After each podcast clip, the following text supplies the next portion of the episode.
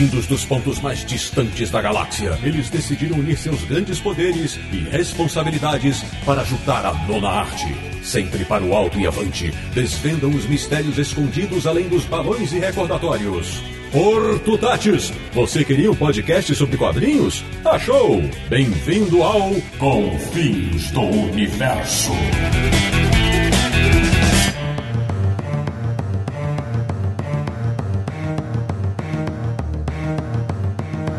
Bem-vindo, bem-vinda! Está começando mais uma edição de Confins Universo, o podcast sobre quadrinhos favorito de todos os policiais verdes de barbatana na cabeça, que é o podcast do Universo HQ, o site brasileiro que vive chutando bundas quando o assunto é a boa e velha nona arte. www.universohq.com E o programa de hoje está muito, mas muito super poderoso. Eu sou o Sidney Guzman, falo de São Paulo, e quando reúno esse timaço, eu me sinto comandando The Boys. De Petrópolis, no Rio de Janeiro, ele que acha que um super-herói se voltar contra seus antigos aliados é algo imperdoável. Samir Naliato. É claro que é, afinal de contas, o verdadeiro super-herói é incorruptível. Muito bem, da República de Piranga em São Paulo, o cara que interferiu positivamente na publicação de um certo material no Brasil e por isso até hoje ele se sente supremo. Marcelo Naranjo. Só não mais supremo que o maior super-herói de todos os tempos, que vejam só, não veio da Marvel nem da DC. E de Luxemburgo na Europa, o nosso correspondente correspondente internacional, um homem que é realmente muito humilde, mas é inegavelmente superior. Sérgio Codespotti. Mais doido do que o Badger. Pois bem, meus amigos, no programa de hoje nós reunimos o quarteto original do Confis Universo para falar de super-heróis criados fora da Marvel e da DC. E pode acreditar que isso acontece faz muito tempo. Então, prepare-se porque vem muita informação bacana por aí. Até já!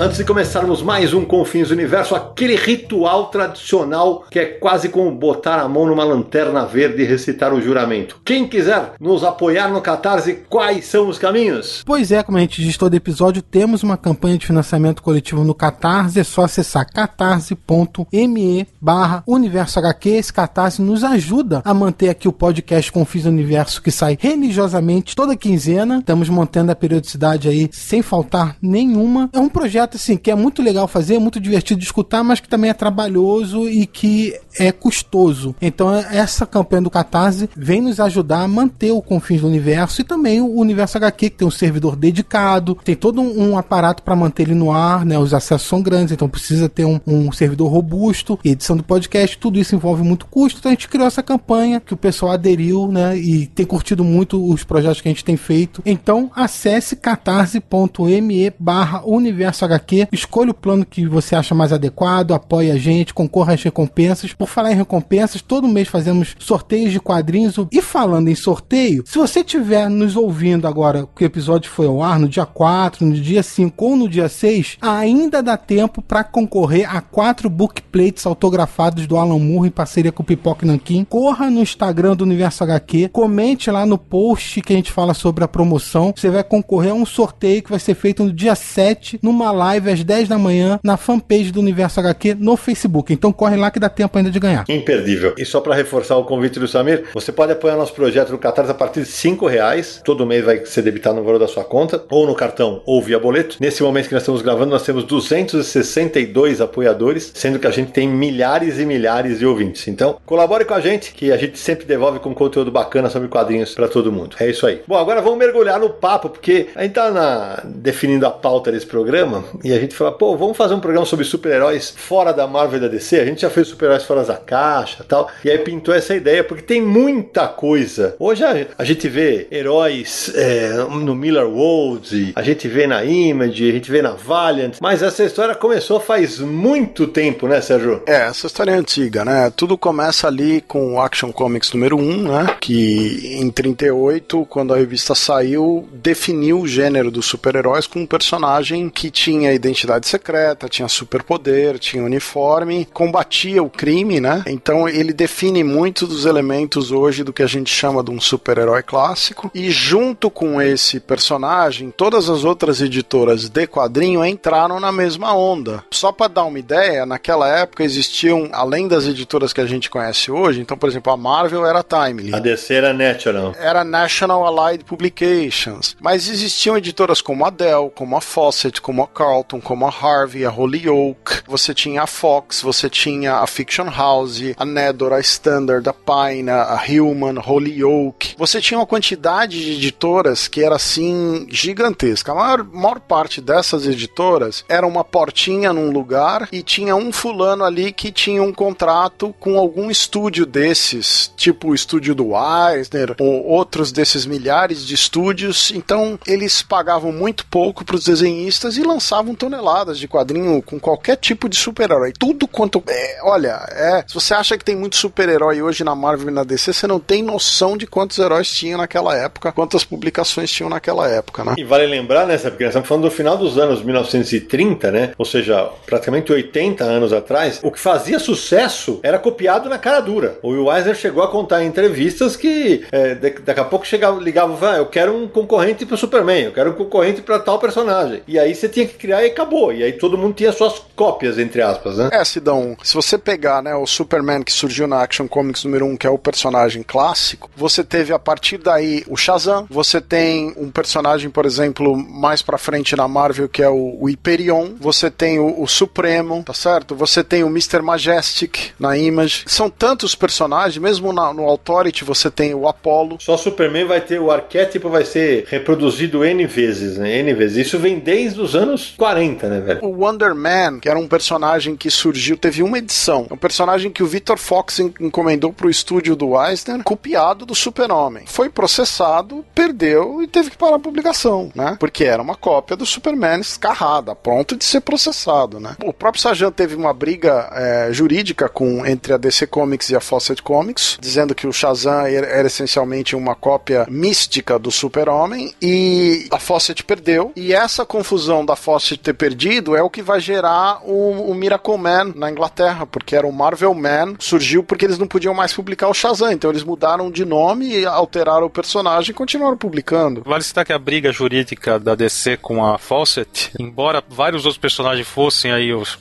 evidentemente similares ao Superman, o ao Super-Homem, o fato é que o Capitão Marvel, as vendas foram expressivas, né? Muito elevadas, chegando inclusive a bater as vendas do Super-Homem. E aí, né, é, chutou a canela e foi um dos principais motivos dessa ação. Se você começou a acompanhar o Confins do Universo agora, recentemente, a gente no episódio do filme do Shazam, a gente conta muito da história do Shazam nos quadrinhos, então o episódio vai estar linkado aqui se você quiser saber mais sobre essa história, ouça o podcast sobre o Shazam. A gente também tem um episódio sobre os 80 anos de Superman que a gente fala um pouquinho sobre esse início do gênero super-herói. Como o Sérgio falou, o Superman fez tanto sucesso que toda editora queria ter um Superman dela. Então foi assim, uma avalanche de personagens super-herói que foram lançados. Não só pelas concorrentes da DC, né?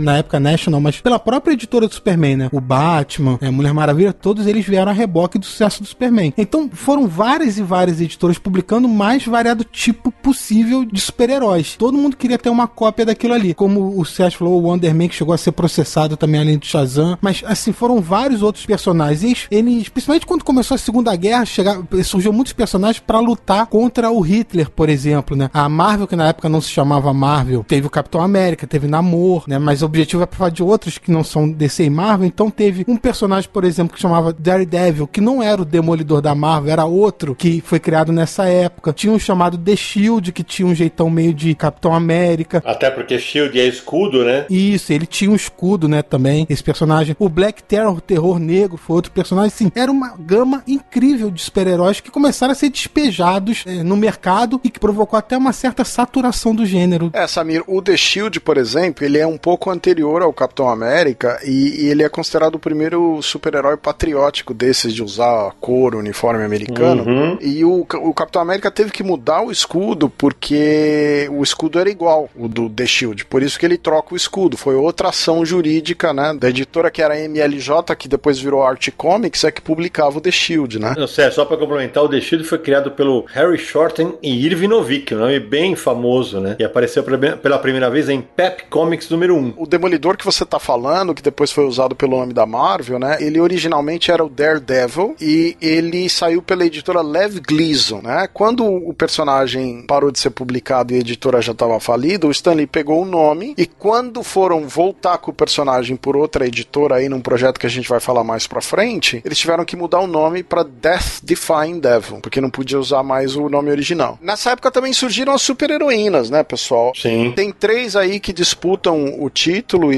e a, a, mais complicada delas é a Fantomar, né? Que é uma personagem que misturava uns aspectos aí dessas aventureiras da selva, né? Tipo a Xena, Rainha das Selvas e o próprio Fantasma, né? E ela tinha superpoderes, ela virava um... O rosto dela era uma mulher meio loira, mas virava uma cara de caveira meio esquisita. Era um personagem bem estranha. Que editora que publicava essa? Da Fiction House. Ela saiu na Jungle Comics número 2 em 1940. E era da, era da Fiction House e então essa é considerada pela data assim a primeira personagem com alguns traços de super-heroína, né? Outra personagem que disputa o título e que surgiu em março de 1940 é a Mulher de Vermelho, né? A Mulher de Vermelho, ela saiu na Standard Comics, na revista Thrilling Comics número 2. A Standard era uma editora mais ou menos dos moldes do que a Marvel fazia antigamente. Ela tinha vários nomes. Então, ela publicava como se fossem selos. Então, ela publicava vários títulos, pagava menos imposto, pagava menos taxa de distribuição por correio e tal. E um dos títulos era Nedor, outro título era Pines, outro título era Standard, outro título era Better. Muitos dos personagens clássicos que foram relançados pela Dynamite ou, ou foram usados pelo Alan Moore no Too Strong vieram dessa fase, dessa época, né? E essa Dama de Vermelho era mais uma mulher mascarada que era meio justiceira, corria atrás de uns bandidos, de uns gangsters, era ela mais nessa linha, né? A Miss Fúria, que é a terceira dessas personagens, ela surgiu em 6 de abril de 1941, uma tira dominical do Sindicato Bell da artista Tarpe Mills, né, que é uma mulher que desenhava. Então ela não surgiu nos comics tradicionais, ela surgiu nos jornais, mas ela também foi publicada como revista de comics mesmo, né, depois. A última curiosidade dessas mulheres iniciais é a Mulher Gato, porque na revista Batman número 1, que é de 1940 também, ele enfrenta uma personagem que se chama a Gata, uhum. The Cat. É isso aí. E, é, e, essa personagem que depois viria a ser a mudaria de nome para Mulher Gato. Então a Mulher Gato é a primeira assim super vilã mais famosa aí dessa fase. Muito legal. Agora o curioso, né, é que nessa época surgiam super-heróis aos borbotões, é, mas isso quase todos eles foram de pouca duração, né? Porque eles já enfrentavam o que eram as grandes da época, né? Que eram a National, a Timely, a Calton. Era difícil sobreviver durante muito tempo, né? É, principalmente porque você eram as revistas eram mix e as histórias eram curtas. Então você tinha lá um personagem que não despertava nenhuma atenção dos leitores em uma ou duas edições, parava de publicar. E aí vinha em seguida já vinha outro. Então se você tentava um super-herói com uma capa amarela e não vendia, você punha em seguir um cara com asas que voava, depois um outro que soltava raio pelo olho, o outro que era robô. Era tudo valia tudo, valia qualquer coisa. Você tem os personagens mais bizarros que você imaginar, tinha naquela época. Tinha espadachim, tinha gente que sol... mudava de cor.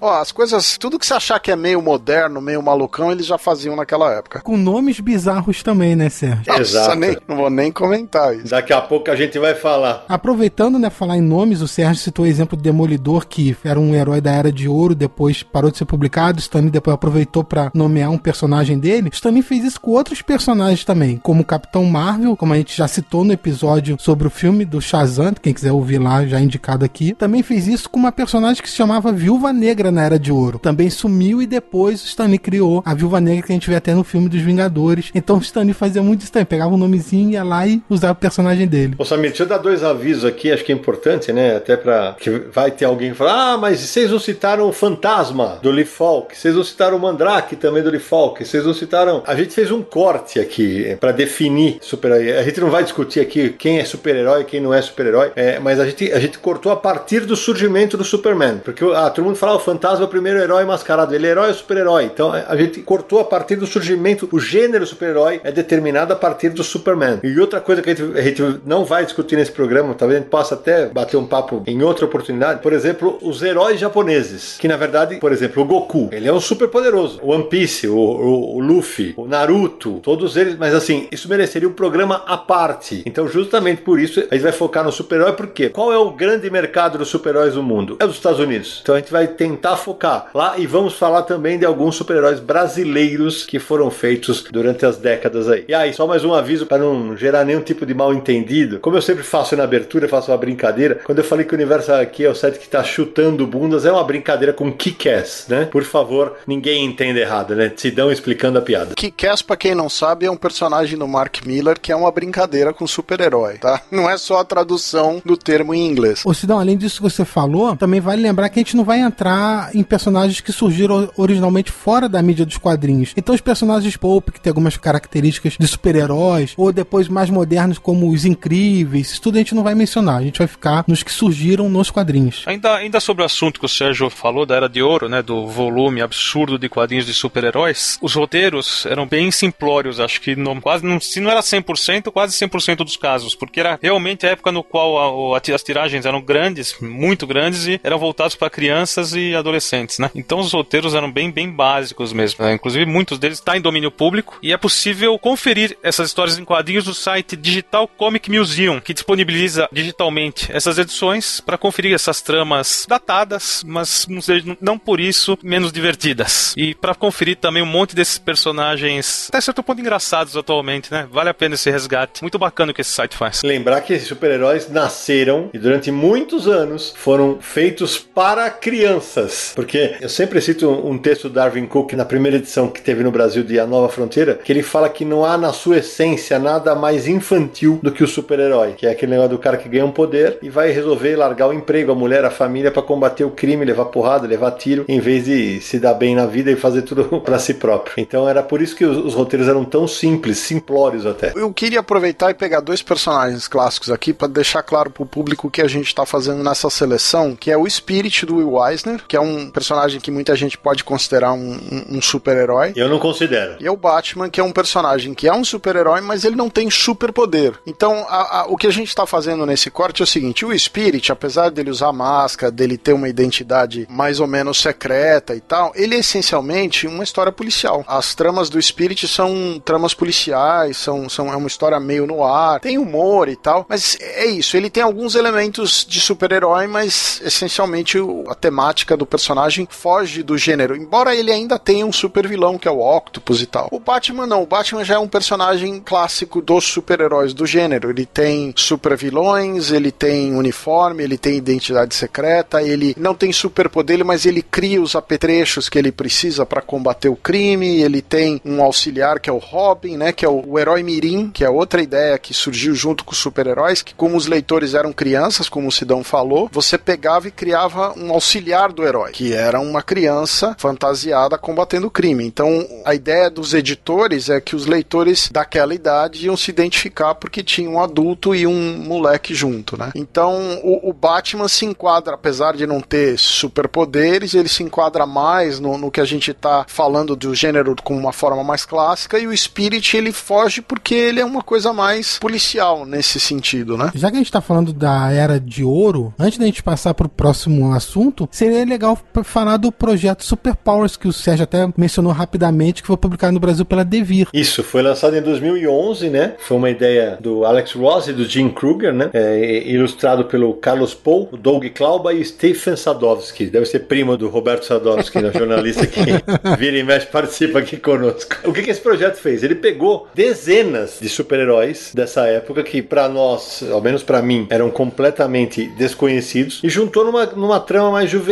adulta que foi lançado no encadernado pela Devir. Ah, talvez ainda se ache na, eh, pela internet um encadernado de, de, capa de capa cartonada com orelhas e são literalmente dezenas de heróis. Eu, eh, o Sérgio quer falar alguma coisa e depois eu falo quais os nomes dos personagens? É, o que eu queria dizer é o seguinte: esses personagens todos eles vieram de quatro ou cinco editoras da época. Por exemplo, um personagem que a gente já deu uma mencionada que é o Demolidor Antigo, que essa versão nova do projeto Superpowers, o nome ficou Demônio Desafiador. Isso porque em inglês eles foram obrigados a mudar de nome, que a Marvel tem os nomes do Daredevil, do Demolidor, então ele não pode mais usar esse nome. Então esse personagem veio da Lev Gleason, mas por exemplo, o Black Terror veio da Nedor, a Mulher de Vermelho, a Princesa Panta, vários personagens dessa época vieram de editoras similares. O próprio Besouro Azul, que ele surgiu na Standard, num, num, numa revista da Standard que era Mystery Comics, e ele chamava The Beetle. Ele aparece nessa obra. Só fazer uma correção, na versão da Devir, a mulher de vermelho se chama a Dama de Vermelho. Dama de Vermelho. Agora, o curioso é que todos esses personagens, ou uma, uma parte grande deles, foi usada pelo Alan Moore naquele selo ABC, American Best Comics, numa aventura do Tom Strong e depois em duas minisséries chamadas Terra Obscura, número 1 um e número 2, né? É onde esses personagens tinham suas aventuras. O, o Terror Negro era um personagem importante, vários desses personagens, como o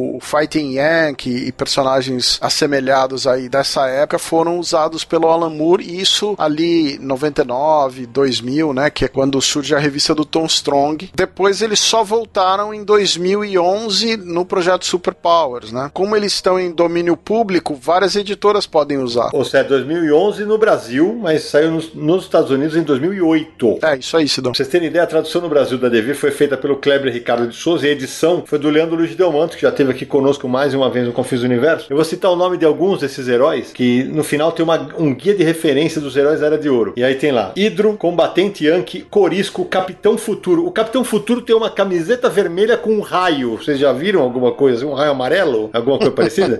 pois é. E ele usa um short azul. Aí tem Dama de Vermelho. Aí vai ter muitas parcerias. Tem o Alvo e o... Esse aqui é de rir, cara. O Alvo e os Pontarias. Aí tem um casal, Gato Felina. O Coruja, Músculo, Major Vitória. Aí mais um, um com sidekick. Dinâmico e Garoto Dinâmico. Aí tem Terror Negro e Tim. Homem Incrível, Flecha, Vulcan, Piro, O Libertador. Mais um com sidekick. Máscara Verde e Dominó. Os dois se vestem iguaizinhos. O Patriota, que era mais um herói na pegada Capitão América, The Shield. Aí tem Raio Azul, Senhor Sub-Zero. Aí tem Capitão Batalha e o seu sidekick bem criativo, Capitão Batalha Júnior. O já citado Demônio Desafiador, Cruzado Americano, Águia Americana, Skyman, Senhor Cara, Marvelo, Capitão Coragem, Super Americano. Vocês veem que quase não tinha ênfase nos heróis americanos, né? Mais um casal, Relâmpago e Moça Relâmpago. Senhor Raven, Soldado Desconhecido, Espada, Bandeira, Lama Verde. Mais um casal, Flamejante e Flama. Aí mais um, dois com sidekicks. Besouro, que já, o Sérgio já citou, com seu ajudante Sparky, e Sansão e Davi. Aí tem o V-Man e os V-Boys. Esse aqui não tinha sidekick, ele tinha três. Aí tem Ciclone, Ceifador, Jack, Vênus Negra, o Capuz, Rocketman e Rocket Girl. Super criativo.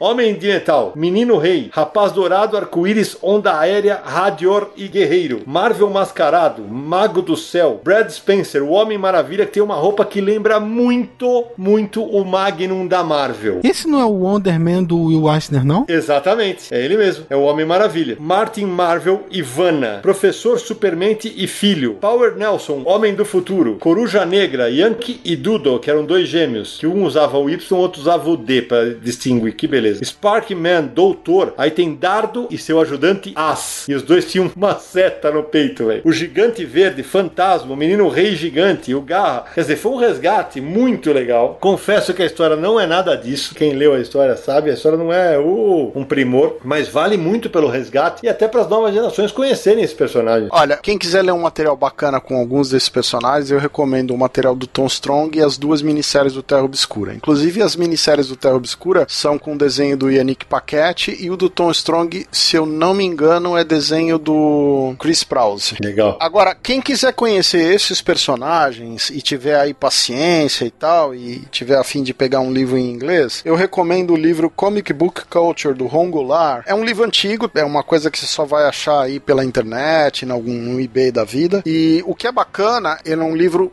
repleto de capas dessas revistas com super-heróis nas capas, explicando muito quem eram os personagens, como é que eram as editoras da época e fala muito também dos autores e das mulheres que faziam quadrinho naquela época. Então é um livro bem bacana sobre essa época, dá um panorama grande também aí das revistas, a publicação, dá para ter uma ideia legal. Can this be him? This Hellboy? Oh, crap.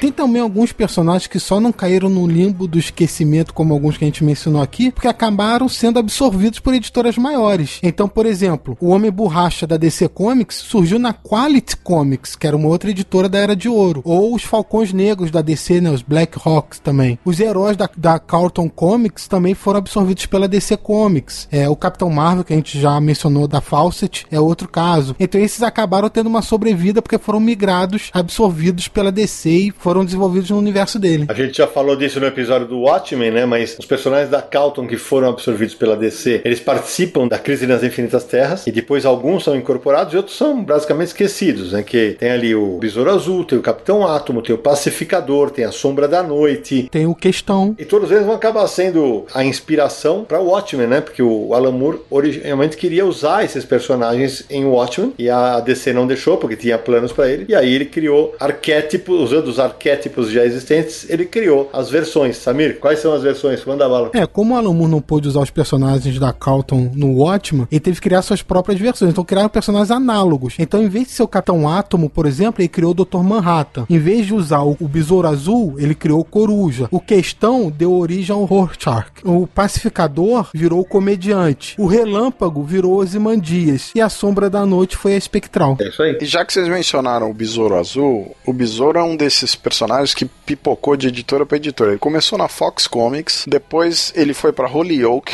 depois ele foi para Carlton Comics até ele chegar na DC, quer dizer, o personagem disputado, viu? É, e é verdade porque assim, se a gente lembrar esse, essa prática que a DC tinha de comprar personagens de outras editoras, teve o Capitão Marvel, teve esses da Calton, tinha os Combatentes da Liberdade, que é o Tio Sam, o Homem-Bomba, não vou lembrar outros personagens, mas eles eram da Quality Comics, e aí a gente explica isso no episódio de Crise nas Infinitas Terras. A cada editora que a DC comprava, virava uma terra nova. Ela ia quebrando as editoras e pegava os personagens, e mete numa terra paralela. Só uma curiosidade, a Quality nunca usou esses personagens num grupo. Olha A- só.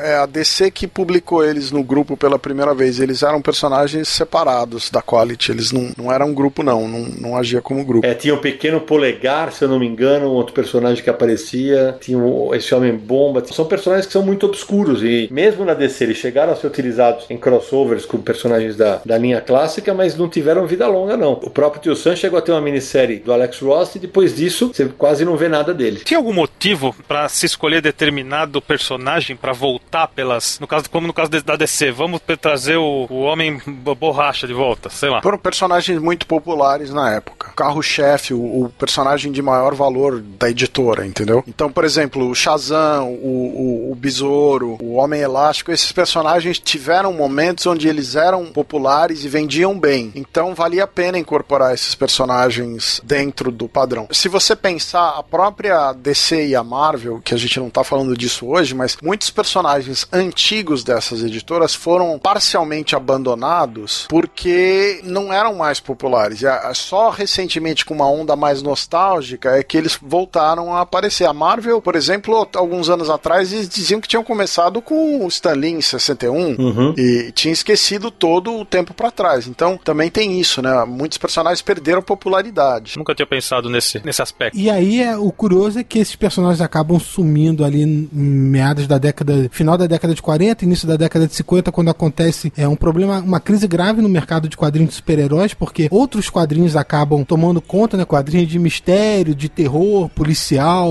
romance. E aí tem aquele movimento também de, de que os quadrinhos eram não faziam bem para os leitores, para as crianças que liam os quadrinhos, e principalmente com o movimento do psiquiatra Frederick Werton, que lançou o livro Sedução do Inocente e criou um grande movimento dentro da indústria de quadrinhos. E esses, é, essas revistas desses gêneros que eu citei acabaram sumindo por causa desses problemas, porque foi criado um código de ética que limitavam suas publicações, e aí os super-heróis ressurgiram. Mas quando eles ressurgiram, vieram aqueles das grandes editoras que tinham condições de manter as suas publicações. Então, os heróis da DC e década de 60 da Marvel. Então, década de 50, 60 e 70 é praticamente DC e Marvel de super-herói tem. É, exatamente. Esse- existe um movimento nessa época que quase não existem super-heróis relevantes nesse período em outras editoras, né, Sérgio? Mas isso vai ser retomado, né? Sempre existiam, mas em menor escala, né? É, o que acontece aí que, o- além do que o Samir tá falando, tem um outro fator que vai interferir no- no- nessa produção de super-herói, que é o seguinte, a guerra acabou. Então os heróis patrióticos saem fora de moda. E as histórias de guerra ganham, por exemplo, um outro interesse. Então você tem um período de perseguição do quadrinho de super-herói, que era pra criança, não pode. Aí você tem as histórias de guerra, as histórias de faroeste, não sei o que, e começa a saturar o mercado. Vagarosamente, o super-herói volta por causa da censura, um monte de fator. Tinha uma saturação de histórias de guerra, história de faroeste, material feminino e tal, e aí você começa a ter uma retomada da ideia do super-herói na própria Era de Prata, quando a a DC reinventa os super-heróis, né? E aí, como a DC reinventou e deu certo, outras editoras começaram a seguir patamar parecido, a, a Arte Comics tenta relançar alguns personagens de super-herói, né? E você chega mais ou menos ali naquele momento do final da década de 70, começo dos anos 80, quando começa a surgir o mercado independente de quadrinho com as editoras menores e você tem um monte de personagens novos começando, né? Tinha uma distribuidora nessa época que chamava Capital City Comics, que ela começou a tentar lançar entre 80 e 84 algumas revistas de HQ. Foi nessa editora que surgiram, por exemplo, o Nexus e o Badger, né? E de, antes deles irem para Pacific. Como a experiência não deu certo, a Pacific Comics comprou os personagens e depois passou a publicar por essas editoras. E só para dar uma contextualizada aqui, se você é o ouvinte mais recente do Confins do Universo, nosso segundo episódio é sobre a censura nos quadrinhos. E tudo isso que o Samir falou rapidamente, em passando aí, sobre o Frederick Werten, lá tá detalhado para quem quiser ficar por dentro do assunto. Aliás, é um dos nossos episódios mais ouvidos até hoje. Só para dar uma ideia, não deixar a informação aí por fora, o Nexus é um personagem que é um super-herói, mas ele é, se passa num, num, num ambiente mais de ficção científica, mas é um super-herói clássico, com uniforme, superpoder e tal. Ele foi criado em 1981 pelo Mike Baron com desenho do Steve Rude. Né? As capas pintadas do Nexus eram bem famosas na época. E o Badger é um super-herói lutador de artes marciais que é louco. Ele é meio completamente doido. Antes do lobo, dessas coisas, era um personagem doidão. E roteiro e desenho do Mike Baron e esse personagem é de 83. Ô, Celso, eu tenho uma dúvida em relação ao Badger. Ele não é anterior ao Cavaleiro da Lua, não, né?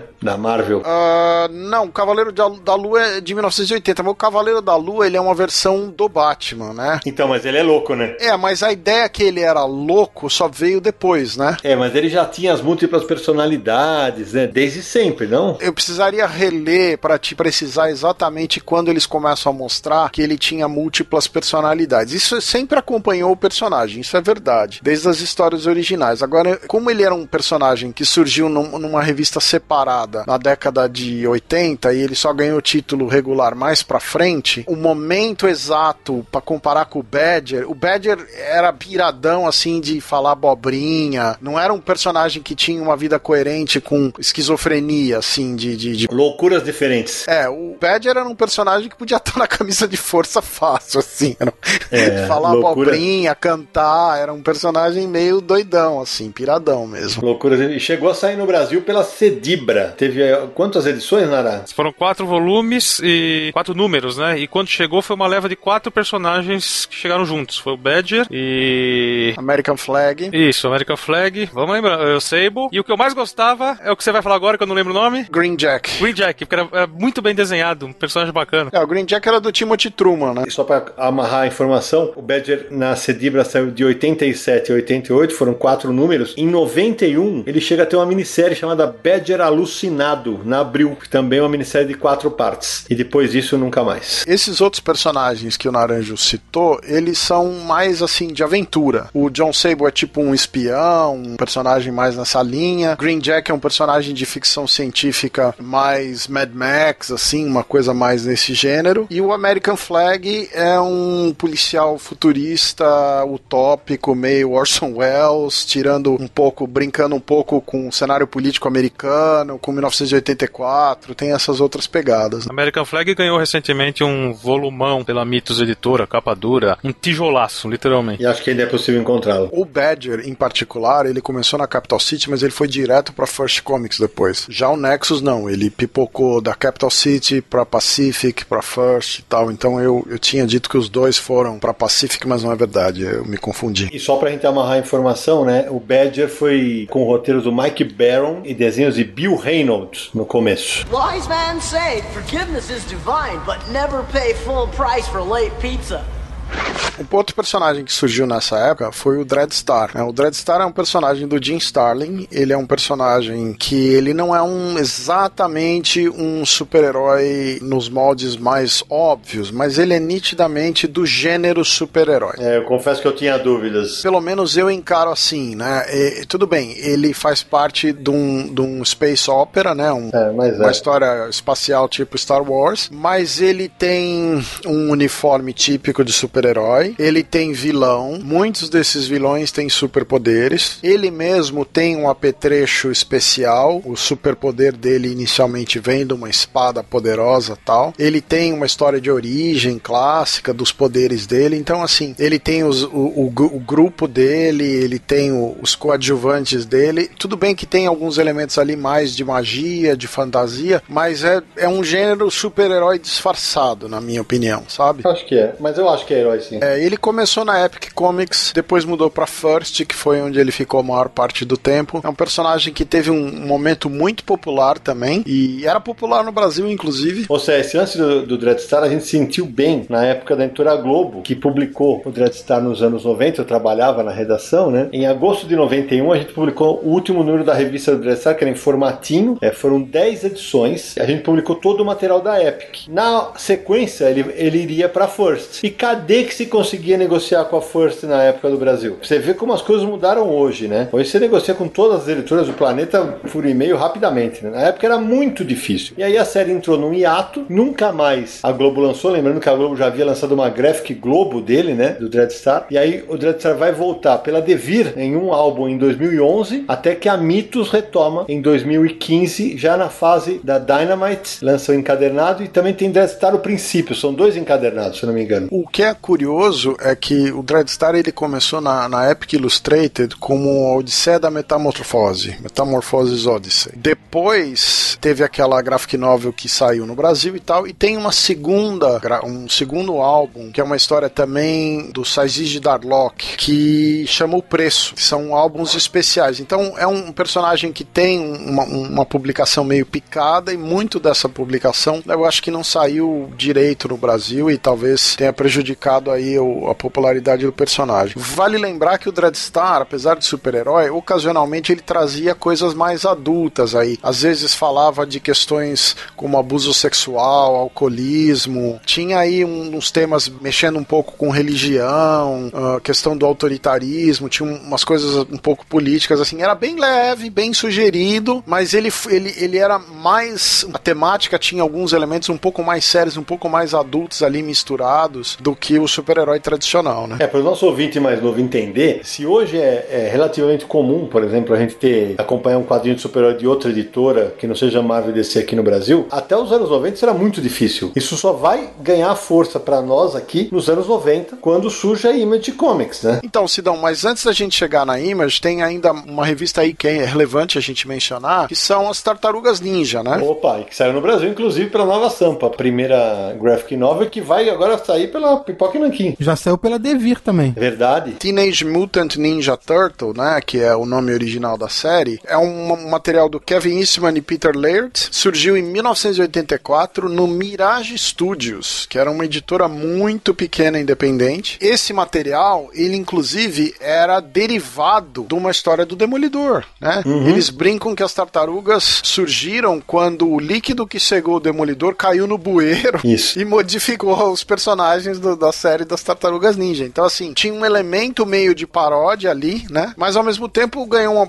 alcançou uma popularidade incrível com os leitores, com o público mais jovem, né? E virou filme, desenho animado, game, inclusive saiu no Brasil e tal, né? As Tartarugas Ninja, que fez muito sucesso no Brasil por causa do desenho animado da década de 80, que tem um- uma pegada bem diferente dos quadrinhos. É infantil. É, o desenho é bem infantil e o quadrinho tem. É mais violento, era preto e branco na época e tal. A Panini também chegou a publicar Tartarugas Ninja no Brasil, uma fase mais recente. Verdade. E eu que gostava do desenho animado quando eu era criança lá na década de 80, pra mim foi uma surpresa quando depois na década de 90 eu descobri que se originou nos quadrinhos. E hoje, vale lembrar, há alguns anos já, quem desenha essa tartarugas ninja nos Estados Unidos com muita categoria é o Matheus Santo Louco, desenhista gaúcho, que manda muito bem. Eu lembro quando chegou na banca, o, era uma graphic novel da Nova Sampa, né? Formato maior, preto e branco. Tinha a impressão que aquilo era um material infantil também. Mas, né, apaixonado por quadrinhos, levei pra casa, demorei um pouco pra ler. E quando eu li, fui surpreendido por uma história bem bacana, interessante, que nem falamos agora, divertida, meio violenta e que acabava sem acabar, né? E a gente fica esperando mais e não vinha, né? É, o, o curioso aí que o- talvez os, os ouvintes podem estar questionando é por que, que nós estamos citando as tartarugas como super-herói. Mas se você pensar, são personagens que ganharam poderes, né? Eles têm identidades secretas, funcionam como derivados da origem do Demolidor, né? Tem toda a estética da- do, do super-herói funciona como super-herói, né? Não... Se bem, né, Sérgio, vocês tirarem aquela máscara não faz a menor diferença, mas tudo bem. Não, tudo bem, mas é, tem, né, os nomes das tartarugas, que são nomes de pintores famosos e tal. Mas foi bom você mencionar isso, porque a gente tá saindo da década de 80 e entrando na década de 90, e o quadrinho de super-herói começa a ter algumas diferenças sobre o modelo clássico, afinal de contas, o gênero tem que meio que se reinventar para continuar atraindo a atenção e ter aquele frescor, né? Então você começa a misturar uns outros gêneros juntos. Você já falou de Cavaleiro da Lua, que tem que, que já faz um pouco disso. Alguns quadrinhos misturam super-herói com terror ou coisas do tipo que vão dando esse, esse diferencial para esse gênero. É, eu acho que a, a, o momento de ruptura aí é como o Sidão tava mencionando, a formação da Image, né? Então você pega um grupo de artistas que estava no auge dentro da Marvel, né? Que era o Jim Lee, o Eric Larsen, o Rob Liefeld e o Mark Silvestre. I'll tell you. É, e quem mais? Desculpa. É, e o Mark Silvestre. E o Todd McFarlane. Desculpa, tinha o Jim Valentino, o Todd McFarlane, todos esses caras, né? É, todos eles faziam super-heróis, então quando fundam a Image, nada mais normal do que lançarem super-heróis também, né? E não Exatamente. só faziam super-heróis, mas eles tinham mudado um pouco a estética das coisas da Marvel, né? Eles tinham feito mudanças nos X-Men, eles tinham feito mudanças uh, no Wolverine, tinha rolado coisa uh, no, no Homem-Aranha, no Hulk, Hulk. Vingadores. É, então todos esses personagens tinham sofrido um pouco com a mudança estética, né? Outro autor que era dessa leva, que muita gente esquece, era o Wilson Portácio, que é um autor filipino que também fez parte da Amy, ele tinha um, um selo que era o Homage Studio, né? Então, essa estética toda que, que, que eles introduziram na Marvel, que tinha inclusive um elemento meio paramilitar misturado com super-herói, né? É, aquela coisa de você ter aqueles uniformes cheios de bolsos, cheio de munição, cheio de apetrecho, a ideia do Cable que o Liefeld introduziu, tinha um aspecto meio paramilitar misturado com super-herói. Eles vão pegar essas brincadeiras e quando eles criam um selo autoral e fundam a própria editora, né, eles acabam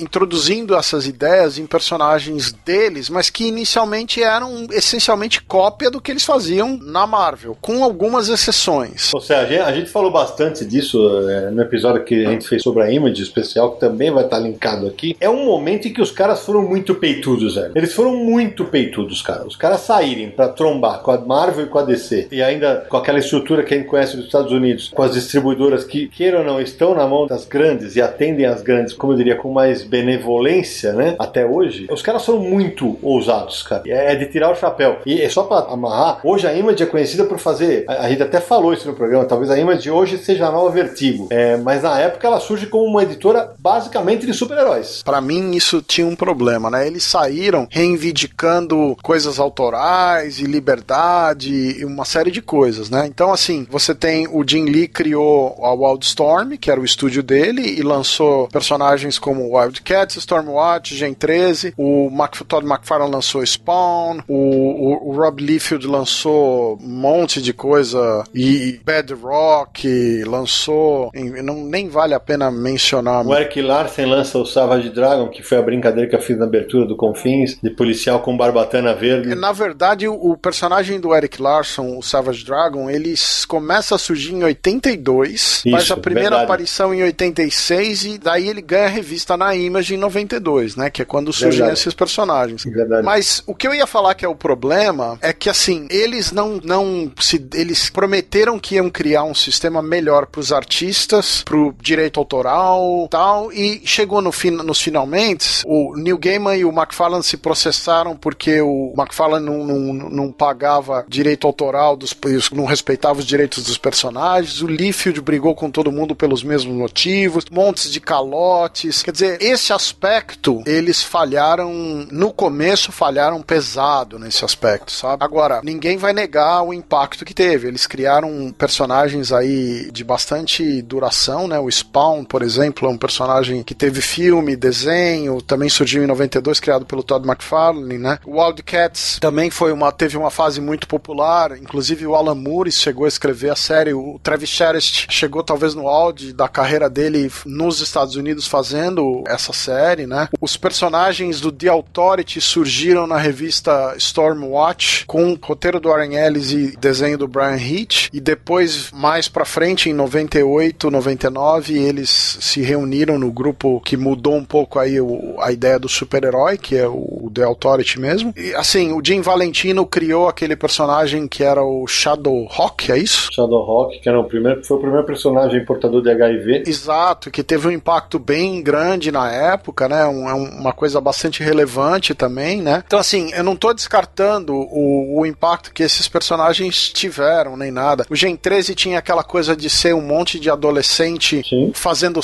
sexo com poderes e com uma, era uma coisa que você não via muito, que era o lance de você falar da sexualidade com super-herói, né? Depois você teve, por exemplo, E numa pegada que hoje estaria completamente ultrapassada, porque todas elas tinham, as personagens tinham um visual que usava e abusava dos closes mais ginecológicos e sexuais. Ho- Hoje certamente isso não viraria mais. Eu lembro que na época, ah, na época do Gen 13, e acho que vale a gente puxar também pro Brasil, né? O Nara deve lembrar, o Spawn teve uma carreira longa na Abril, foi um sucesso durante muito tempo. Depois ele saiu, foi para outras editoras, mas enquanto o Spawn tava na, na Abril, a Globo, no meio dos anos 90, ela, ela, se não me engano, é 96, ela volta a publicar o Wizard e anuncia títulos da Image. Nara, puxa aí pra galera pra saber o que, que a Globo publicava. O Spawn teve pela Abril 150 números publicados e foi muito marcante. Tem muito leitor nosso aqui ouvindo que começou, leitor, leitora também, que, que começaram aí curtindo o Spawn, né? Foi um baita sucesso os primeiros números. Eu lembro de muita gente comentando, lendo, porque o McFarlane tava na, na crista da onda, né? Saindo da Abril, todo mundo curtia aquele traço dele, meio com as teias pra tudo quanto é lado, um traço sempre bem bacana, né? Quando ele foi pro Spawn foi aquele boom. Ah, e depois também teve a Globo, que ela lançou, acho que de cara, se não me engano, quatro séries no mercado. Mas eu vou pedir pro Samir me ajudar aqui. Foi Cyber Force e foram outras, né? Né, Samir? É, a Globo começou publicando Image no Brasil com os títulos da Wildstorm e da Top Call do Silvestre, né? Top Call do Silvestre e Wildstorm do Jim Lee. Então foram Wildcats e Gen 13 da Wildstorm e Cyber Force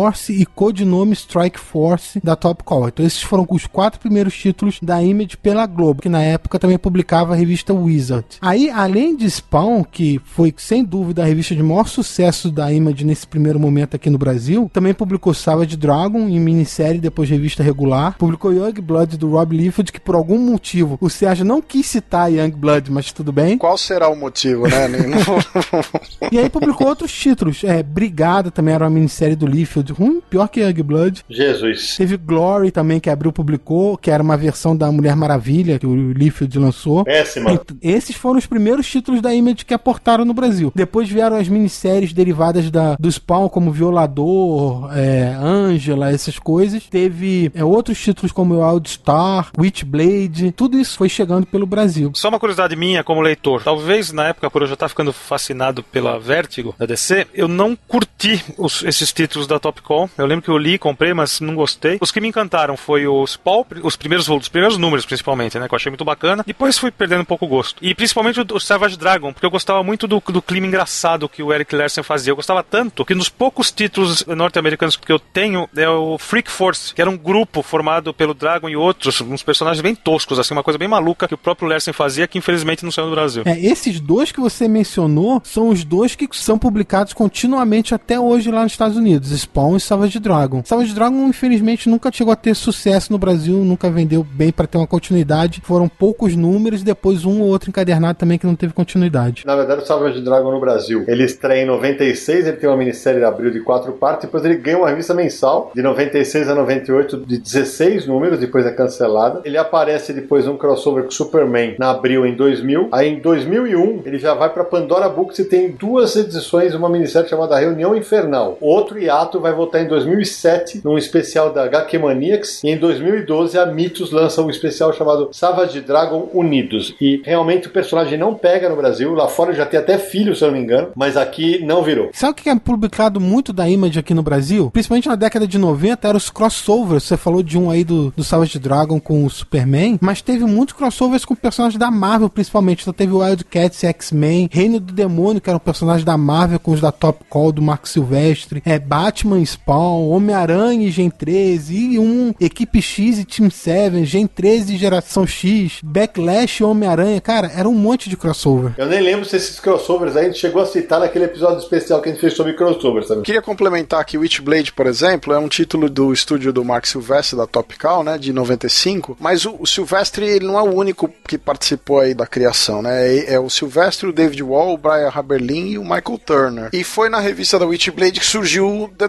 Darkness, que é um outro personagem que ficou famoso do estúdio da Topcal, em 96, com o David Wall e o Silvestre, e também participação do Garth Ennis. A Witchblade chegou a ter seriado de TV, Uhum. que passou no Brasil, Rapidamente cancelado. é, cancelado porque infelizmente a atriz principal tinha um problema sério de alcoolismo. Outra série do estúdio do Top Call do Mark Silvestre que era muito copiada em cima do que ele fazia na Marvel era o Cyberforce, que era uma cópia dos X-Men na época, né? E que também nunca deu muito certo, assim. Mesmo nos Estados Unidos, apesar de ter várias séries e tal, não- nunca se tornou um título da mesma regularidade como, como o Spawn ou o Savage Dragon. O nosso ouvinte mais novo tem ideia do que o Spawn fez sucesso? Ele teve uma coleção que vinha, se eu não me engano, as HQs em preto e branco e vinha um, um VHS do desenho animado. Aí depois ele foi pra Pixel, durou 28 números de 2006 a 2008 e a partir daí, é, realmente o Spawn, não- a carreira dele aqui no Brasil oscilou muito. Ele teve mais alguns especiais na Pixel, Spawn Origem e tal. Ah, lembrei, o nome daquela coleção é Spawn Collection. Foram 12 números de 98 a 99 pela Abril. E aí depois da fase da Pixel, chegou a ser publicado em 2008 o Spawn God's Layer. Aí em 2012 a HQM lançou um número chamado Herança Maldita. E agora, no ano passado, em 2019, a New Order do Rio de Janeiro lançou Spawn Ressurreição, editada por Samir Naliato, que aqui está conosco. É, quem quiser ler, tem todo o histórico de publicação do Spawn no Brasil, entre outros extras. Algo que não tem no original, né, Samir? Não, os extras desse encadernado foram todos feitos aqui no Brasil, especialmente para essa edição. Esse é o meu garoto. I'm saying,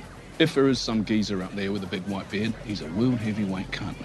Então, Sidão, eu queria falar desse comentário que o Samir fez, é por que que eu não queria mencionar o título. Que é muito ruim, né? Vamos começar por aí. Só para dar uma ideia pro leitor, você imagina uma revista de personagens novos, flip-flop, ou seja, você tinha que metade da história de um lado, metade da história do outro. Cada metade trazia um grupo de personagens completamente novos, sem história de origem. Era como se pegasse, nunca tivesse lido X-Men e pegasse pela metade X-Men de um lado e Liga da Justiça no outro lado. Você nunca leu nenhum dos dois e flip-flop. E era ruim. Então é por isso que eu achei que não valia comentar. Mas enfim, o Samir mencionou, tá explicado.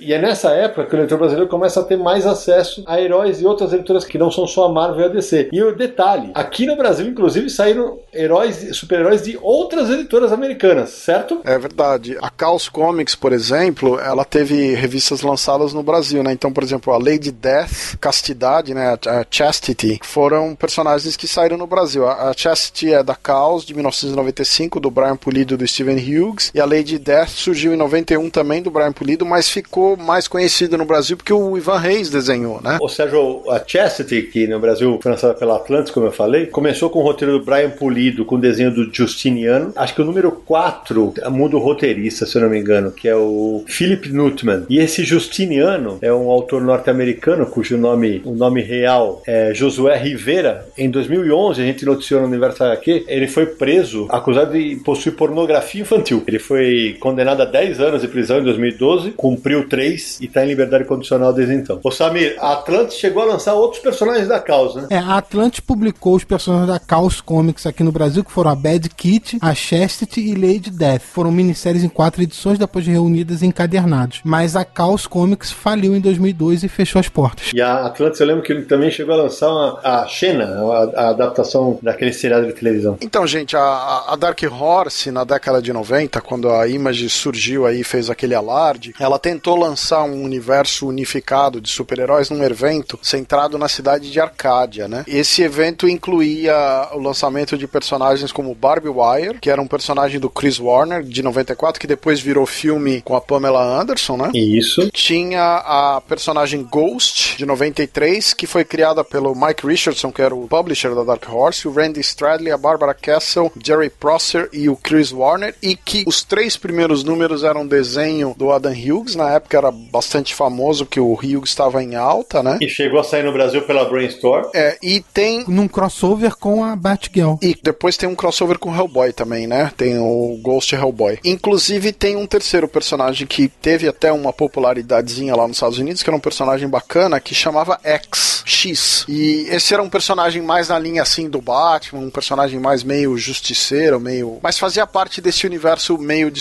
super-herói que eles estavam tentando montar. Né? Nem todos esses personagens são exatamente nos moldes clássicos, né? A Barbed Wire, por exemplo, é- é- já é um- uma ideia moderna de anti-heroína, né? É, o Ghost também, ela personagem é uma fantasma, né? E então esses personagens já são ideias mais modernas do que são os elementos clássicos do super-herói. Outro personagem da, da Dark Horse que é bem no, do gênero super-herói e até um pouco anterior, que é de 91, são os Next Men do John Byrne. Quando o John Byrne sai da Marvel e da DC e larga, ele passa pro selo Maverick, Legends e Maverick, né, da Dark Horse, que era um, primeiro começou como Legends, depois virou Maverick, que era um selo que incluía o Frank Miller, o Arthur Adams. Ele cria essa série Next Men. Os personagens eram uma espécie de super-heróis tipo os X-Men, tipo, né, mutantes, todo mundo tinha superpoderes e tal, e tinha um mistério de viagem no tempo, umas coisas de ficção científica. Chegou a ter um encadernado no Brasil publicado pela Mitos, mas vira e mexe o pessoal, os leitores cobram. A Mitos recentemente informou que é, é, dificilmente sairá a continuação, a não ser que haja mudança de planos. É, os Next Men tiveram até um crossover inicial com Hellboy, e eu só não citei aqui Hellboy como herói porque eu acho que ele foge um pouco do espírito original dessa ideia de super-herói, né? Ele tem uma coisa mais ligada nos pulps, mais ligada no folclore, no, no, no horror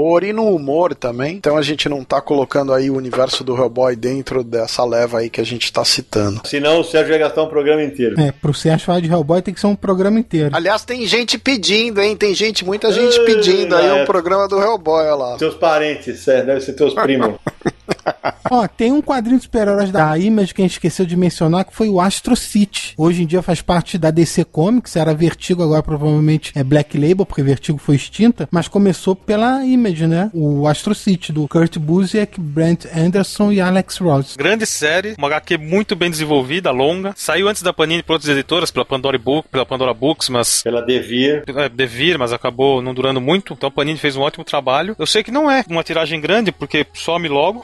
Esgo- Então eu imagino, né, que seja uma tiragem reduzida para acabar ah, em pouco tempo. E quem tem sorte de adquirir, talvez não seja o campeão de audiência, mas é um quadrinho realmente muito bem escrito e agradável de ler, cheio de referências ao universo dos super-heróis eh, mais conhecidos, mas autocontido, com tramas realmente que criam interesse no leitor. Muito, muito bom trabalho. A Panini já lançou 12 encadernados, mas é quem, a primeira vez que saiu no Brasil foi pela Pandora Books em 2002, uma minissérie em três partes. Depois disso, saiu pela Devir, inclusive o encadernado Inquisição foi traduzido pelo Codespot com adaptação de texto minha, se quem tiver pode conferir. É, e depois a Devir ainda passou pela Pixel rapidamente, finalmente chegou na, na Panini, que é a casa atual, já foram 12 encadernados, como eu falei. Agora, outra editora na década de 90 que também começou a publicar super-heróis foi a Malibu Comics. Tinha inclusive o personagem chamado Prime, que é bem um arquétipo do Superman, né? É, e outros personagens. E uma outra editora que surgiu na década de 90 que lançou todo um universo de super-heróis foi a Valiant. A Valiant estreou lá nos Estados Unidos em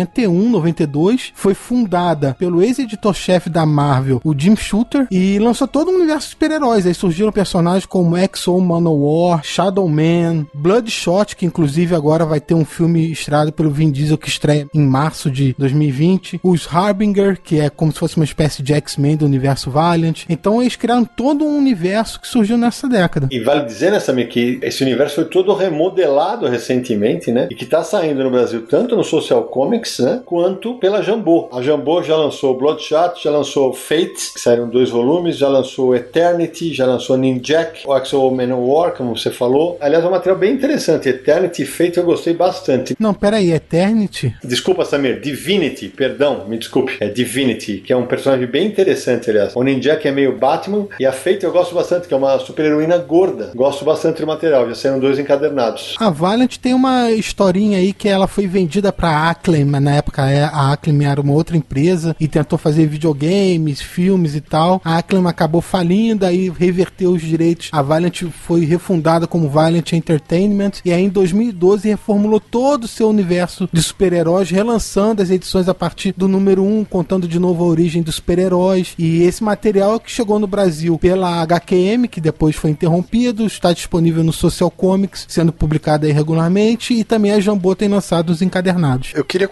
essas informações do Samir. Primeiro da Malibu, né? A Malibu, esse universo dela de super-herói chamava Ultraverse. Ele começou a fazer um sucesso a mais e a Marvel acabou comprando esse é, a Malibu, acabou comprando a editora. A editora tinha algumas propriedades interessantes. Teve até um crossover dos personagens do Ultraverse com os personagens da Marvel. Esse material é completamente inédito no Brasil. Tinha runes. Na verdade, Sérgio, saiu no Brasil sim. A Mitos publicou alguns crossovers da Malibu com a Marvel, como Exilados vs X-Men, a Ressurreição da Fênix, Homem-Aranha e Ultra Force, Marvel vs Ultraverso, que era uma edição encadernada. Então, alguns materiais chegaram por aqui. Eu nem lembrava. E sobre o material da Valiant, eu queria dizer que na década de 90, a Valiant fez um esforço grande para se tornar uma editora de relevância no mercado, inclusive contratando artistas como Barry Windsor Smith. Então, assim, quem era. É, o Barry Windsor Smith já tinha publicado na Marvel, por exemplo, o, o Arma X, aquela graphic novel clássica do Wolverine. Então ele estava num auge de popularidade que qualquer coisa que ele fizesse virava ouro, sabe? E ele desenhou várias edições de HQs da Valiant, inclusive não só capas, mas é, histórias completas, né? Então teve um período que esse material tinha uma popularidade alta da Valiant na década de 90 e não, eles não conseguiram sustentar essa popularidade por muitos anos, né? Mas chegou a ser um material bem competitivo com Marvel e DC até numa época e depois evidentemente é, não, é difícil manter a qualidade das histórias, do material e aí os personagens mais clássicos acabam sobrevivendo. You wanna deal with my dad? Then shut the hell up and pick your weapon.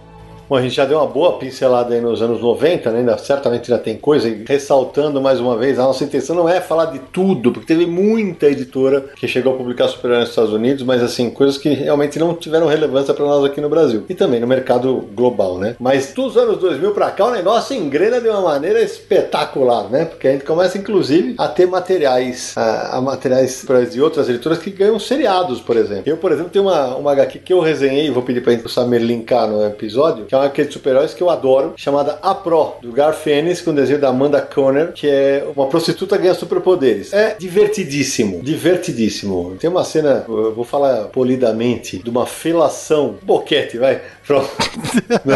Muito polido. Muito polido. No Superman daquela realidade que é de chorar de rir. Na hora que ele chega ao orgasmo é um negócio bizarro de engraçado. Ele, aliás, esse material podia ser relançado no Brasil. Mas vamos falar de outras coisas que saiu dos anos 2000 pra cá, porque tem muita coisa bacana. O Sidão, você mencionando agora a Pro, me veio aqui na cabeça, é quase um protótipo pra The Boys, né? Olha, bem lembrado, hein, velho? E é do Ennis, né? Pois é, exatamente, é do Ennis. Ele parece, The Boys tem muita pegada da, da Pro, né? Então parece que foi ali tipo um um, protótipo e tá testando o terreno para depois lançar The Boys e expandir essa paródia escatológica de super-heróis. E é verdade, The Boys que já teve oito volumes lançados no, no Brasil pela DV, em capa cartonada, né? E que com o sucesso do seriado da Amazon Prime Video, é, eu sei que deu uma bela impulsionada nas vendas do material. Eu não vi o seriado, o pessoal pe pe pediu muito, ah, vocês vão fazer? Eu não assisti o seriado, não tô tendo tempo pra nada, mas a série, até onde eu li, ela oscila, evidentemente, mas tem momentos bem divertidos. É um grupo, na verdade, que é, os The Boys, eles são super poderosos e caçam. Os super-heróis são basicamente todos escrotos. Olha o nome dos personagens: Billy Carniceiro, Fêmea, Francês, Rug Mijão e Leite Materno.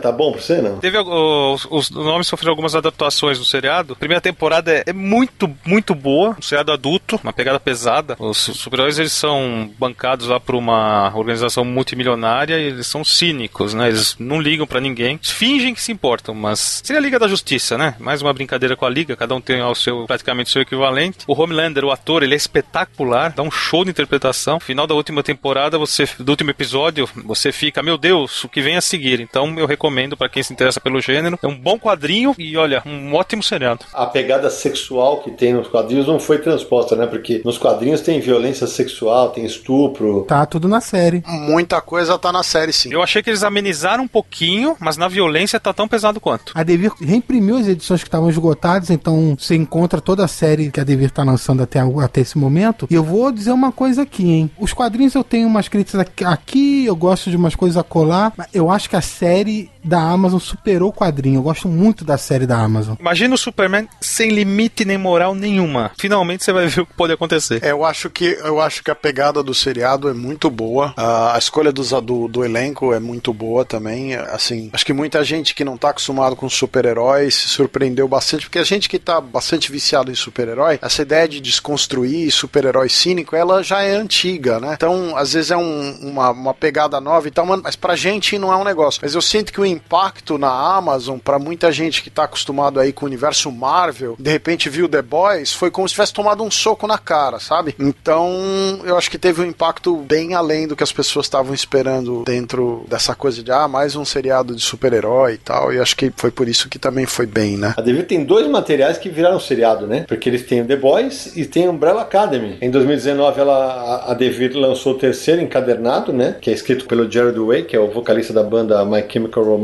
e com desenhos do Gabriel Bá, brasileiro. Saíram três volumes aqui no Brasil. Não sei se o terceiro já saiu, acho que já. Já saiu, sim, tá. Os três volumes aqui publicados. E também virou seriado, também certamente ajudou nas vendas, porque parece que quem viu o seriado curtiu. E uma segunda temporada do seriado tá chegando também. Também é uma HQ de super-heróis, pra quem não conhece. É, Umbrella Academy mostra uma família disfuncional de seres superpoderosos, né? Tem um personagem chamado Sir Reginald Hargreaves, ele adota sete crianças que nasceram em determinado momento ao redor do mundo e então são irmãos adotivos, né? E, tem, e aí ocorre várias, vários problemas de relacionamento entre eles, uma ameaça mundial e por aí a história vai. É, a gente falou dos anos 2000 e tem um material que eu, usei na abertura para falar do Naranjo, que para muita gente, olha, agora, agora eu vou cutucar o Samir, hein? Pra muita gente é o super-homem que vale, é o supremo do Alan Moore, cara. Quando ele faz essa série, e, e aí, cara, eu vou deixar até o Sérgio falar, de quem é mesmo o personagem supremo, Sérgio? do nosso amigo Rob Liefeld. Jesus de bicicleta, hein? Quem diria? É, aí você vê que não existe personagem ruim, né? Existe autor ruim. Mas é esse o ponto. Ruim e mal-humorado. pra quem não leu Supremo, é o seguinte: o Leandro Luiz de Diamante contou isso na, no episódio que a gente fez a história do editor com ele aqui. Esse material chegou a sair pela Brainstorm antes. Naranjo conta a história, né, Nara? Pra resumir. Eu tinha o material da Brainstorm, eu gostava, porém eu consegui o, o material gringo num pacotão, quase de graça mesmo foi aquilo lá. E eu comecei a ler o material gringo e eu vi que tinha muita coisa inédita. Falei, ué, achava que tava completo e não tava. O que, que eu fiz? Levei até o Leandro, Leandro Luigi, né, o editor da Devir. Falei, isso aqui podia sair no Brasil. Né? Ele falou, você tá brincando que tem coisa inédita. Tem bastante. Dei de presente para ele o, o, as edições gringas. Uh, e a partir daí ele levantou o material e lançou em quatro volumes aqui no Brasil o Supremo do Alan Moore completo. Pra alegria dos Alan Moore maníacos. Laranja também é quadrinhos. Não, e, e, aí acho que vale a gente explicar que o Supremo, na verdade, é uma versão do Superman, né? Mais uma das N versões do Superman. E aí o, o Moore, o que, que ele faz? Ele faz com o Supremo o que ele não pôde fazer com o Superman. Ele vai pegando ele desde a Era de Ouro e contando a história. Aliás, esse é um material que merecia demais uma republicação, hein, gente? Já que estamos no começo dos anos 2000, eu só posso dizer que foi uma época muito feliz para nós, leitores de super-heróis, né? Que foi quando começou a chegar bastante coisa bacana de verdade aqui, com uma pegada refrescante do gênero. Por exemplo, Invencível, do Robert Kirkman. Infelizmente, no seu completo, tivemos cinco volumes pela HQM. Não vendia bem. Tem uma matéria minha no Universo HQ que vai ser linkado no post do Universo HQ. Muita gente comparou com o início do Homem-Aranha nos quadrinhos, que tinha umas partes bem divertidas, com umas tiradas inteligentes. É uma vida em família, ele é um adolescente, ele tem os problemas da adolescência, só que o pai dele é o principal super-herói do mundo. E ele até então não desenvolveu nenhum poder, porque, porque a mãe dele é humana. Porém, chega uma determinada idade, junto com os hormônios, começam a vir os superpoderes, que criam algumas situações cotidianas hilárias. E assim, é um quadrinho que você vai ver, vai ver, você não quer parar de ler. A gente só para porque não tem mais. Parece que iam relançar por aqui, até agora, nada. Ó, pessoal, não dá pra esquecer na virada do milênio, uma série aí que marcou muita gente, que é o Planetary, do Warren Ellis e do John Cassidy, publicado em 1998 pela Wildstorm, dentro da Image Comics, né? Planetary é essencialmente um, uma história que brinca com a ideia do Quarteto Fantástico. E a gente vai parar por aqui, porque vou dar um spoiler aqui pro nosso. Nós teremos um programa especial sobre Planetary. A Panini acabou de lançar lançar dois encadernados compilando toda a série. E como tem muita referência, a gente decidiu que esse material merecia um programa especial sobre ele. Can this be him? This Hellboy? Oh, crap. Uma coisa, moçada, que tá ouvindo a gente é o seguinte: a gente não tá fazendo tudo em ordem cronológica porque ia ser uma loucura, né? Então daqui pra frente a gente vai citar muita coisa que veio dos anos 2000 pra cá e que saiu aqui no Brasil, que é fácil de você encontrar, que é sempre uma preocupação que a gente tem aqui no Confins do Universo. Um desses casos é o Milan World, né? O selo de quadrinhos do Mark Miller, que criou vários quadrinhos autorais em parceria com diversos desenhistas, que hoje em dia, inclusive, esse selo foi vendido para Netflix, que está trabalhando em adaptação de vários deles em forma de filme ou série. E vários desses quadrinhos dele são do gênero super-herói, né? Por exemplo, um dos primeiros que ele lançou, o Kick-Ass, é uma paródia de super-heróis que ele tenta fazer, não tem superpoderes, o personagem principal, mas é um cara que tenta virar um vigilante, põe uma roupa normal, sai na rua para combater o crime e entra na porrada, né? Vale lembrar que o Miller World tem uma característica especial, é que ele é essencialmente um crossover editorial, porque ah, o Miller ele publica os- as séries na Topical, na Icon, na Image, na Avatar.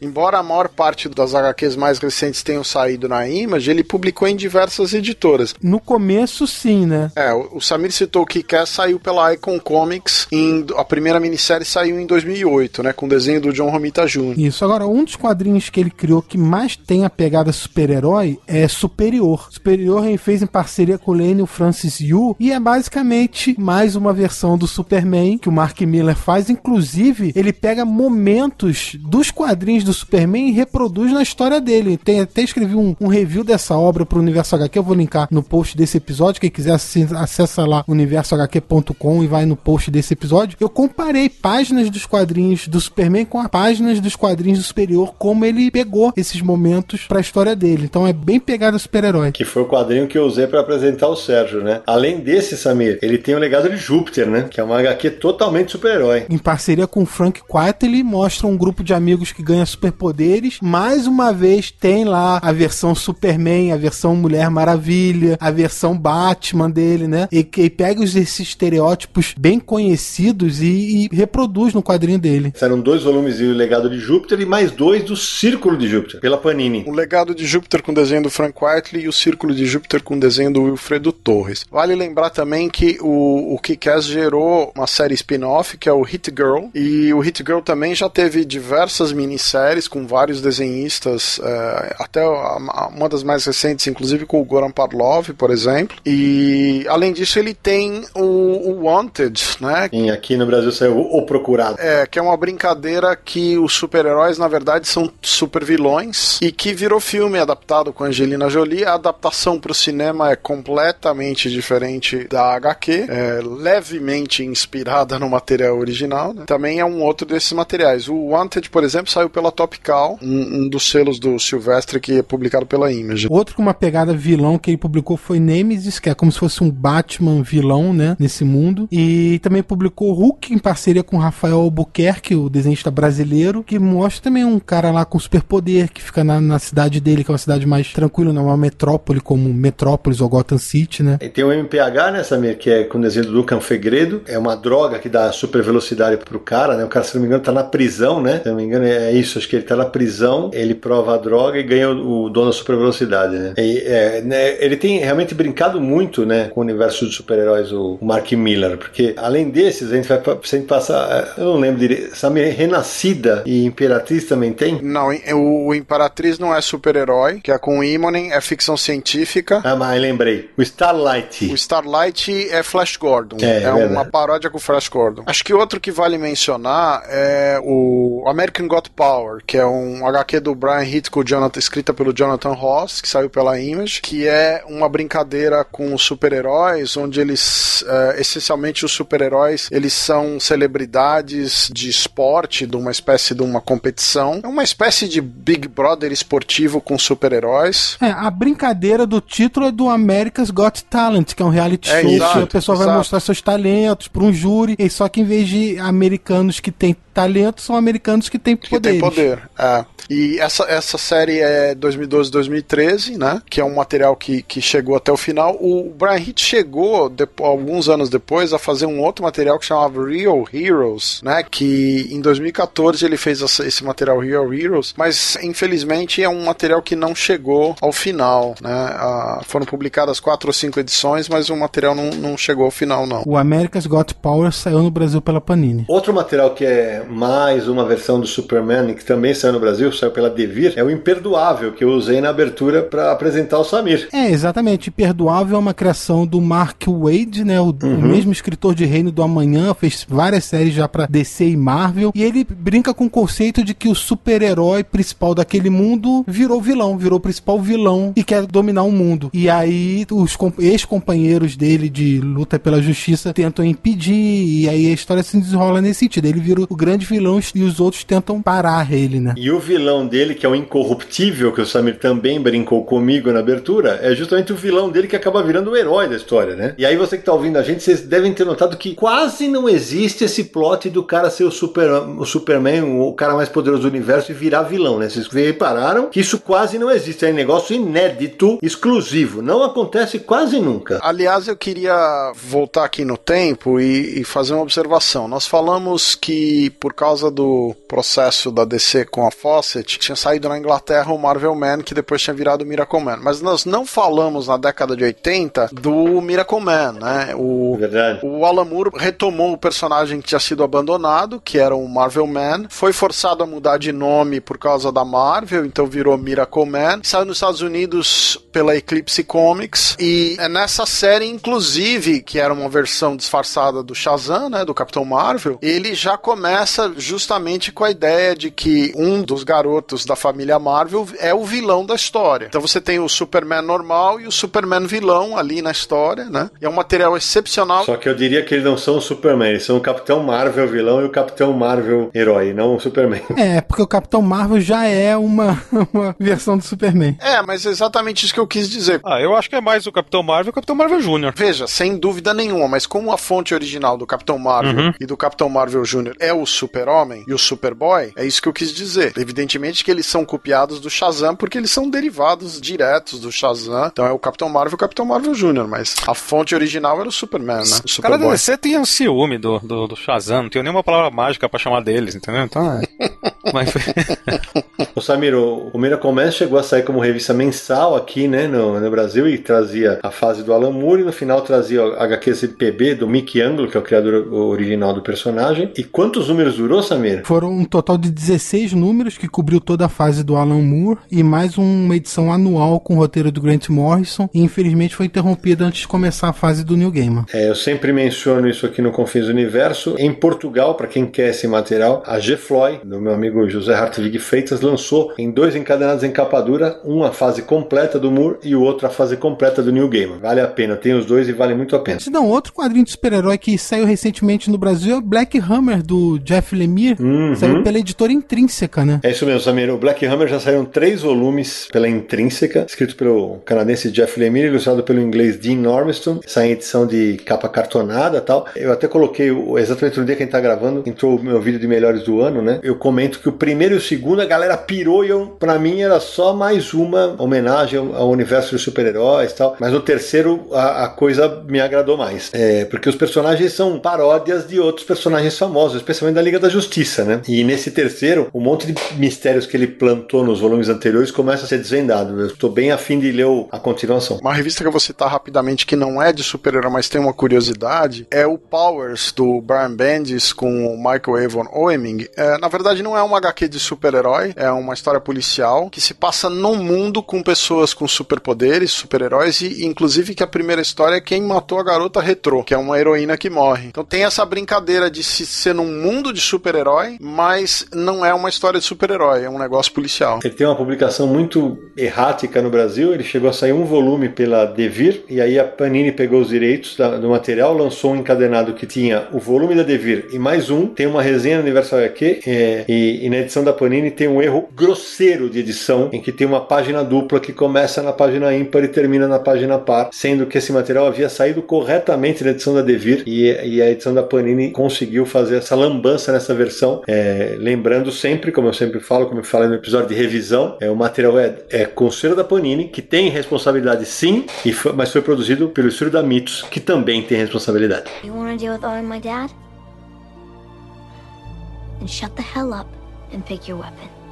Não, só mais uns quadrinhos aqui que me lembrei agora, rapidamente, só para não deixar passar batido. Império, também do Marco Wade, mostra a história de um super vilão que conseguiu o que todo super vilão quer, que é vencer o super-herói e dominar o mundo. Então, essa é a uhum. história de Império. Tem o Madman, que do, do uhum. Michael Red, que é um super-herói bem louco, é uma paródia bem maluca, às vezes com uma pegada meio máscara e tal. E tem o Kirby Genesis, que foi publicado aqui no Brasil pela Mitos, que são os personagens super-heróis criados pelo Jack Kirby, que o Alex Ross pega pega e cria uma história com eles. Bom, já que a gente está praticamente com o assunto esgotado do mercado americano, Sérgio, e na Europa? Olha, Sidão, aqui na Europa, é, essencialmente, o super-herói não é um prato que eles criam material original, né? Normalmente, quando se faz alguma coisa com super-herói, é na ideia de fazer humor ou paródia, de brincar com o gênero, mas sempre bem assim, sátira mesmo, não é um material como se faz nos Estados Unidos. Mas tem um personagem que vale mencionar, que é um personagem do Pascal Juscelin, que saiu pela Dupuy, que chama Imbatable, é, seria imbatível, que é um super-herói. Ele usa uma roupa amarela com uma máscara preta, mas o símbolo no peito dele é uma página de quadrinho, porque a brincadeira desse herói é que o superpoder dele é a metalinguagem. Ele enxerga todos os quadros da página, então ele interage com outros quadros da página antes e depois, ele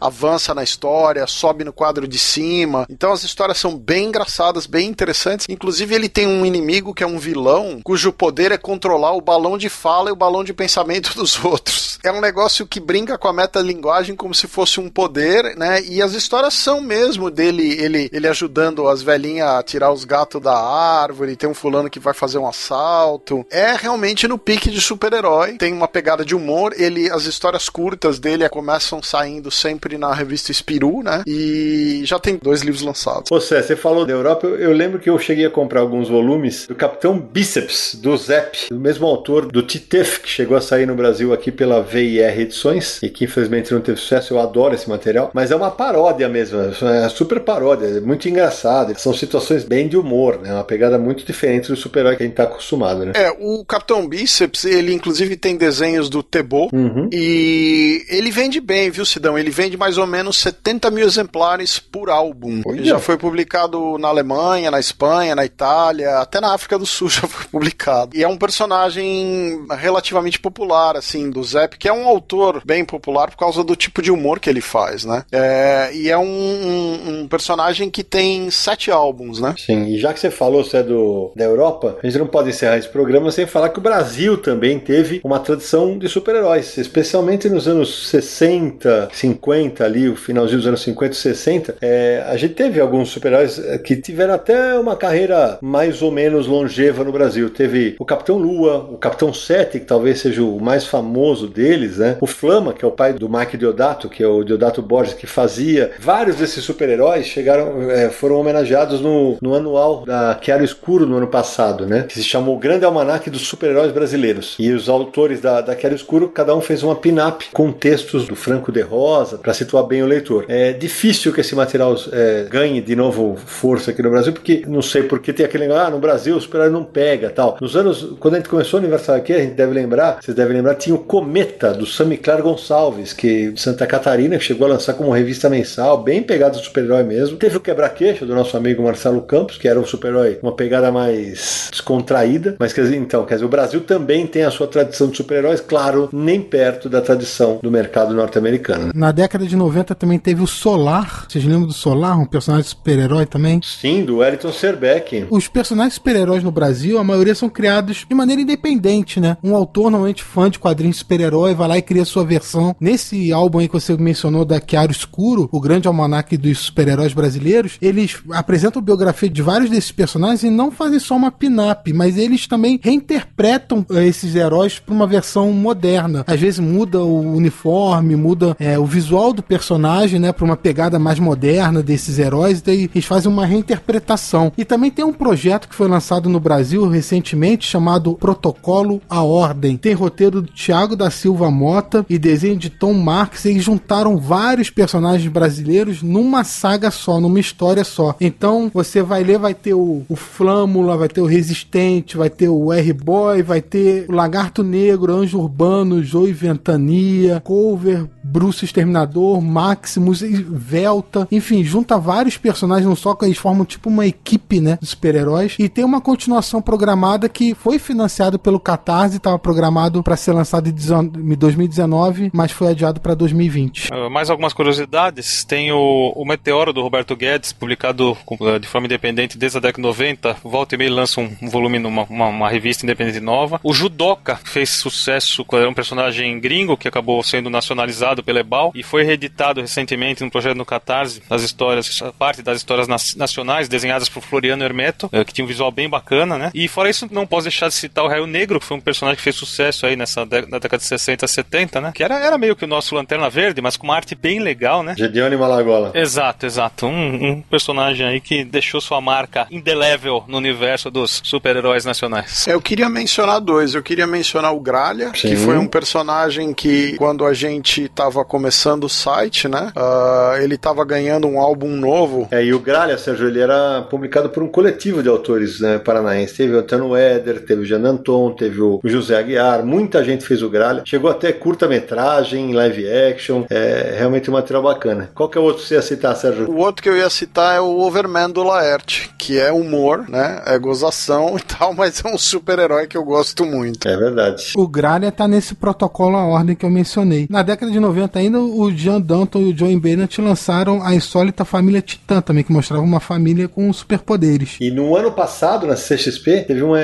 um quadrinho que saiu pela Draco chamado Cabra d'Água, que eu li para esse episódio, com roteiro do Ayrton Marinho e desenho do Lederle Mendonça, cearense. É um material que se passa no, no Nordeste, né? Mas tem um, um, cara que ganha poderes que são ligados a, ao corpo dele, tem um poderes ligados à água. O que me deixa realmente feliz, e a gente citou esse monte de super-herói nacional, todos eles em algum momento a gente acabou citando no universo HQ. Como vocês falaram, são publicações independentes, mas a gente sempre tenta divulgar, dar força para esses autores aí que, que bravamente ficam lutando para que o gênero persista no Brasil.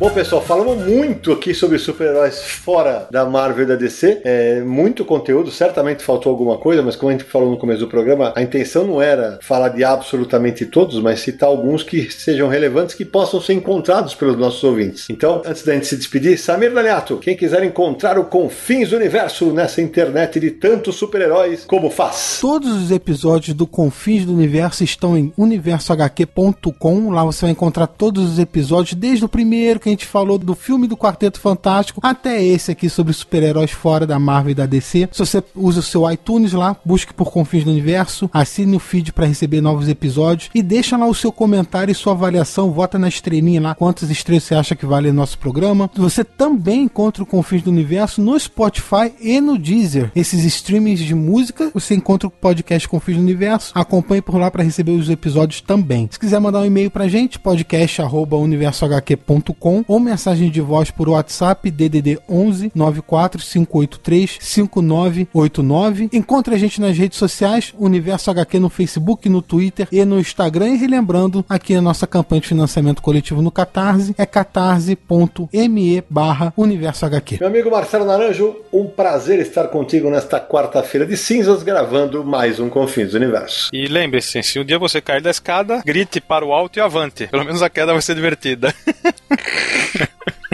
tava demorando, Não, né? é- não, o legal é que só ele ri, né? Ele faz e ele ri, cara. E aí os caras. A claquete já é dele, né? Ele mesmo. Aí os caras da internet vão falar que acharam o máximo, os caras, os oito, né? Aqueles oito, né? Primo. Ele alterna de de sete a oito pessoas, É né? isso aí. Sérgio Codespote. Ah, queria agradecer aí a todo mundo que colabora e patrocina a produção do programa, né? E é sempre bom estar fazendo um programa aqui com vocês. Eu acabo não participando de todos os programas por questões óbvias. Eu tô fora do Brasil, tenho um problema de fuso horário. Então é sempre bacana quando eu posso participar e conversar aí sobre um assunto que eu me divirto muito. Samir Naliato. Eu também quero agradecer aos nossos ouvintes, nossos leitores, pessoal que nos apoia no Catarse. Muito obrigado por essa força. E eu tava aqui pensando, pessoal, aquele desenho do Daniel Brandão, o outro do Vitor Cafage, que serve de ilustração pro Confins do Universo, pô, aquilo ali podia virar um bom quadrinho de super-herói. Olha, fica a dica aí, hein? Quem sabe? Eu termino agradecendo a todo mundo que nos apoia no Catarse, a todos os nossos ouvintes, Naranjo, Samir e Sérgio. E encerro torcendo para que mais e mais autores se aventurem a criar coisas novas no gênero de super-heróis, especialmente para combater o terrível inimigo conhecido como mesmice. E a gente se encontra no próximo episódio de Confins do Universo.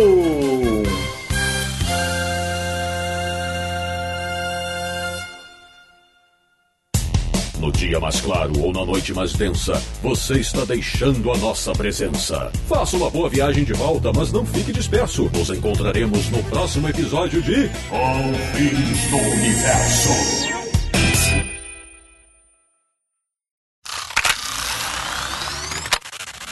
Então a gente criou essa campanha e que o pessoal aderiu, né? E tem curtido muito os projetos que a gente tem feito. Então acesse lá. Tá bom, buzina, obrigado. Ônibus, é foda, cara, essa hora. Pera aí, deixa eu só passar esse ônibus aqui. Ah, não, isso não é ônibus, não. O que, que é isso? Ah, Lixeiro colhendo. que É o beleza. Hoje vai- lixeiro pegando lixo, cara. Que fazem!